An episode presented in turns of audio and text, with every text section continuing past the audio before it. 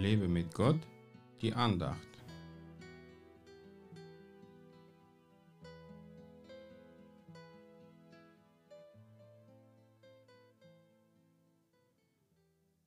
Jede Pflanze, die nicht mein himmlischer Vater gepflanzt hat, wird ausgerissen werden.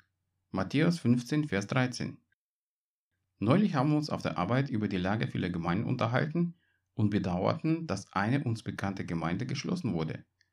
Da könnte man die Corona dafür verantwortlich machen, aber eigentlich sind es die Mitglieder dieser Gemeinde selbst. Sie haben schon zu guten Zeiten kaum für Jesus gebrannt und besuchten ihre Gottesdienste eher aus Tradition. Leider kenne ich inzwischen einige Gemeinden, die auch vor Corona-Ausbruch zugemacht haben. Meistens war die Sünde in der Leiterschaft und auch unter Gemeindemitgliedern schuld. Jesus will, dass wir ihn als unseren Fundament haben und bei ihm gepflanzt sind. Dann kann uns nichts und niemand ausreißen. Und da sind wir schon wieder beim Thema Sicherheit. In dieser unsicheren Zeit, in der man von vielen Todesfällen hört, können wir sicher sein, dass weder der Virus noch der Tod über uns die Macht haben wird. Diese Sicherheit kann man nur dann haben, wenn man wirklich eine Pflanze ist, die der himmlische Vater gepflanzt hat. Eine Freundin meiner Frau wunderte sich, als sie von ihr hörte, dass man die Tomaten jedes Jahr neu einpflanzen musste.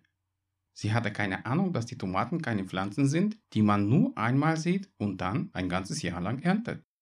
Wir wollen aber solche Pflanzen im Reich Gottes sein, die es schaffen, immer fruchtbar zu sein. Wir sollten keine Tomaten sein, die man wegwirft, sobald die Früchte abgeerntet sind. Zumindest geht's mir so.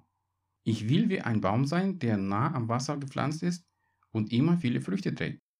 Ich will nicht ausgerissen werden und auf dem Müllhaufen landen.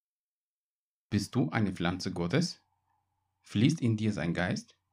Wenn ja, dann brauchst du dich von nichts und niemanden zu fürchten.